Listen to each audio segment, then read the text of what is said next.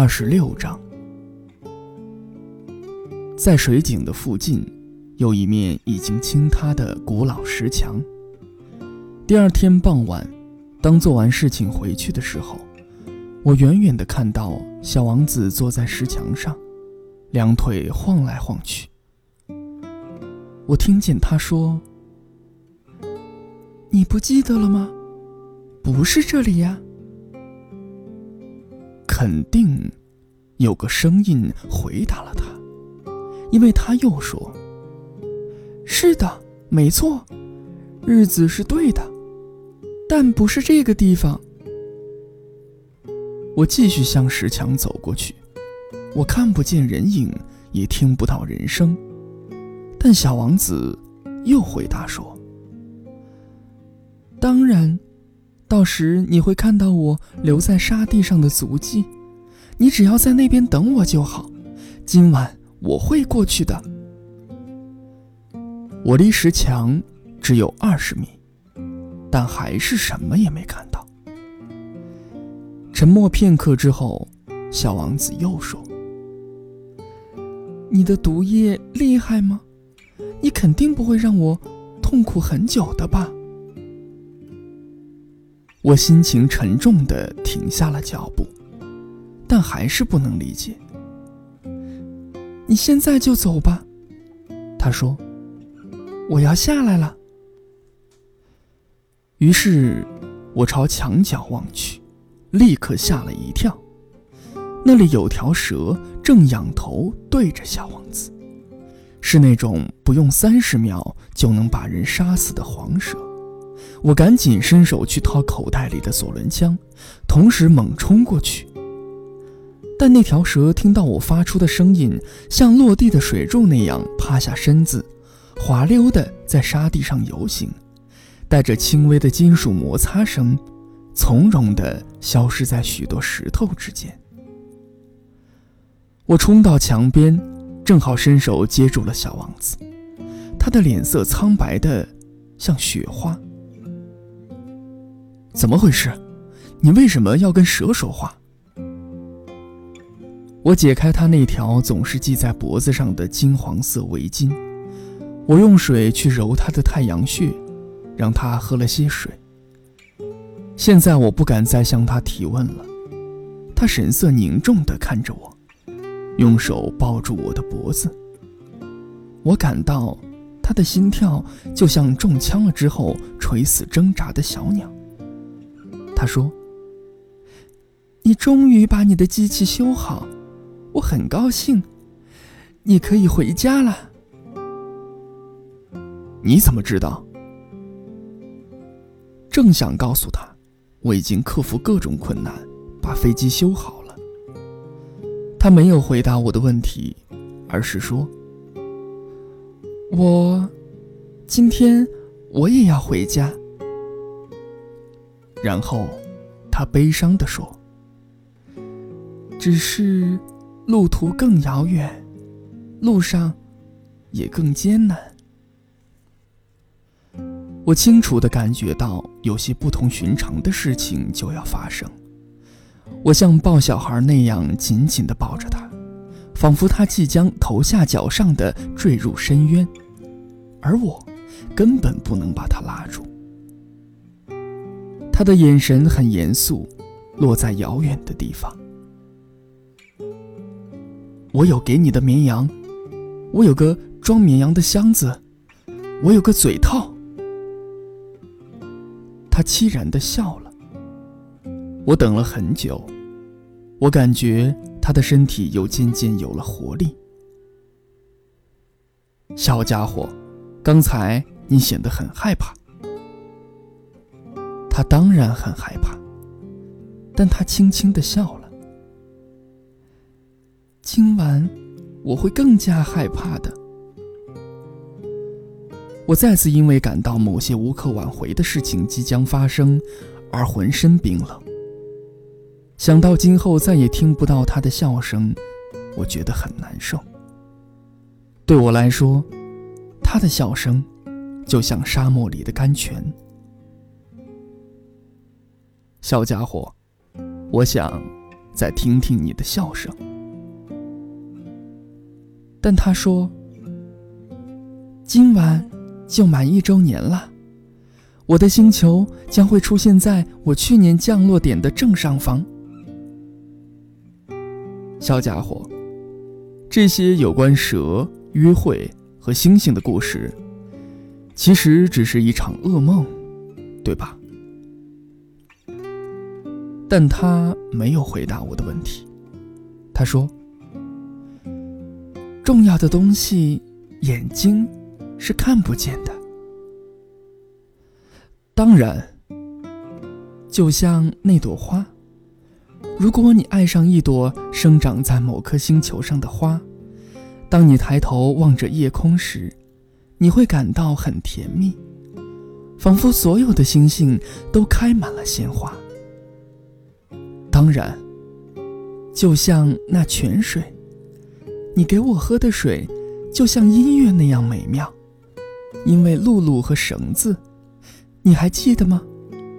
那泉水很甜美。当然，将来你可以在夜里望望星空。我的星球太小了，没办法指给你看，这样更好。对你来说。我的星星只是许多星星中的一颗，这样你看到所有的星星都会喜欢，他们将会成为你的朋友。还有啊，我准备送你一份礼物。他又笑起来，小家伙，小家伙，我喜欢听你的笑声。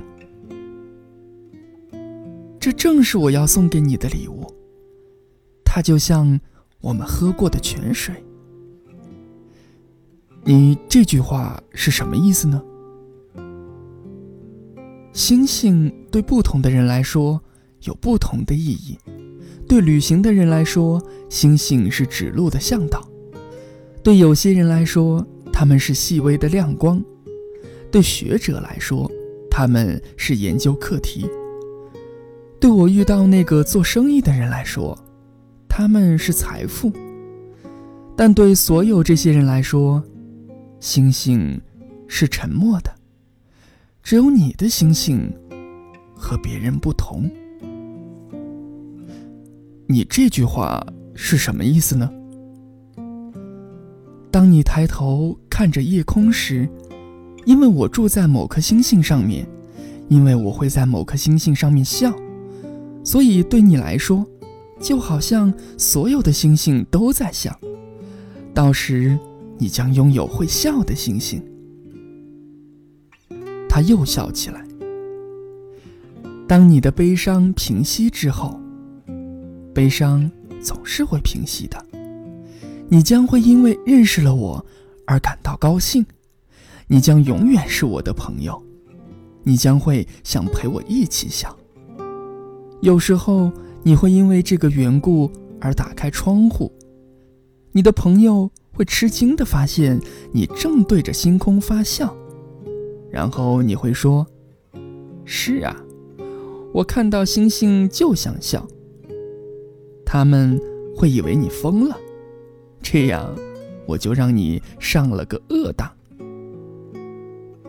他又笑起来，好像我给你的不是星星。而是许多会笑的铃铛。他又笑起来，然后他很严肃地说：“今晚，你知道的，你别来。我不会离开你的。等下我会显得很痛苦，有点像就要死亡。那就像死亡。你别来看。”没有必要，我不会离开你的。但他显得很担心。我告诉你这个，也是因为那条蛇。千万别让它咬到你。蛇是很坏的，他们会因为好玩就咬人。我不会离开你的。但他又想起了某件事，于是显得很放心。他们再咬第二口，应该已经没有毒了。那天晚上，我没有看到他动身，他悄悄的走了。等到我好不容易追上他时，他稳稳的走着，走得很快。他只是对我说：“啊，你来了。”他拉着我的手，但他还是很担心。你这样不对，你会难过的。到时我看上去就像死了，但那不是真的。我什么都不说。你明白的，路途太遥远。我没办法带着这副躯壳，它太重了。我什么都不说，但它就像被抛弃的老旧树皮。不要为了老旧树皮而伤心。我什么都不说。他有点泄气，但他再次试着劝解我。一切都会好起来，你知道的。我也会仰望星星，所有的星星都将变成带着生锈的露露的水井，所有的星星都将倒水给我喝。我什么都不说。那多好玩呀！你将会拥有五亿个小铃铛，我将会拥有五亿口水井。他也是什么都不说了，因为他哭了起来。就在这里，让我自己走完最后一步吧。他坐下了，因为他很害怕。他说：“你知道吗？我的花，我要为它负责。它是那么的脆弱。”他是那么的天真，他只有四根刺可以用来保护自己。我坐下了，因为我站不住。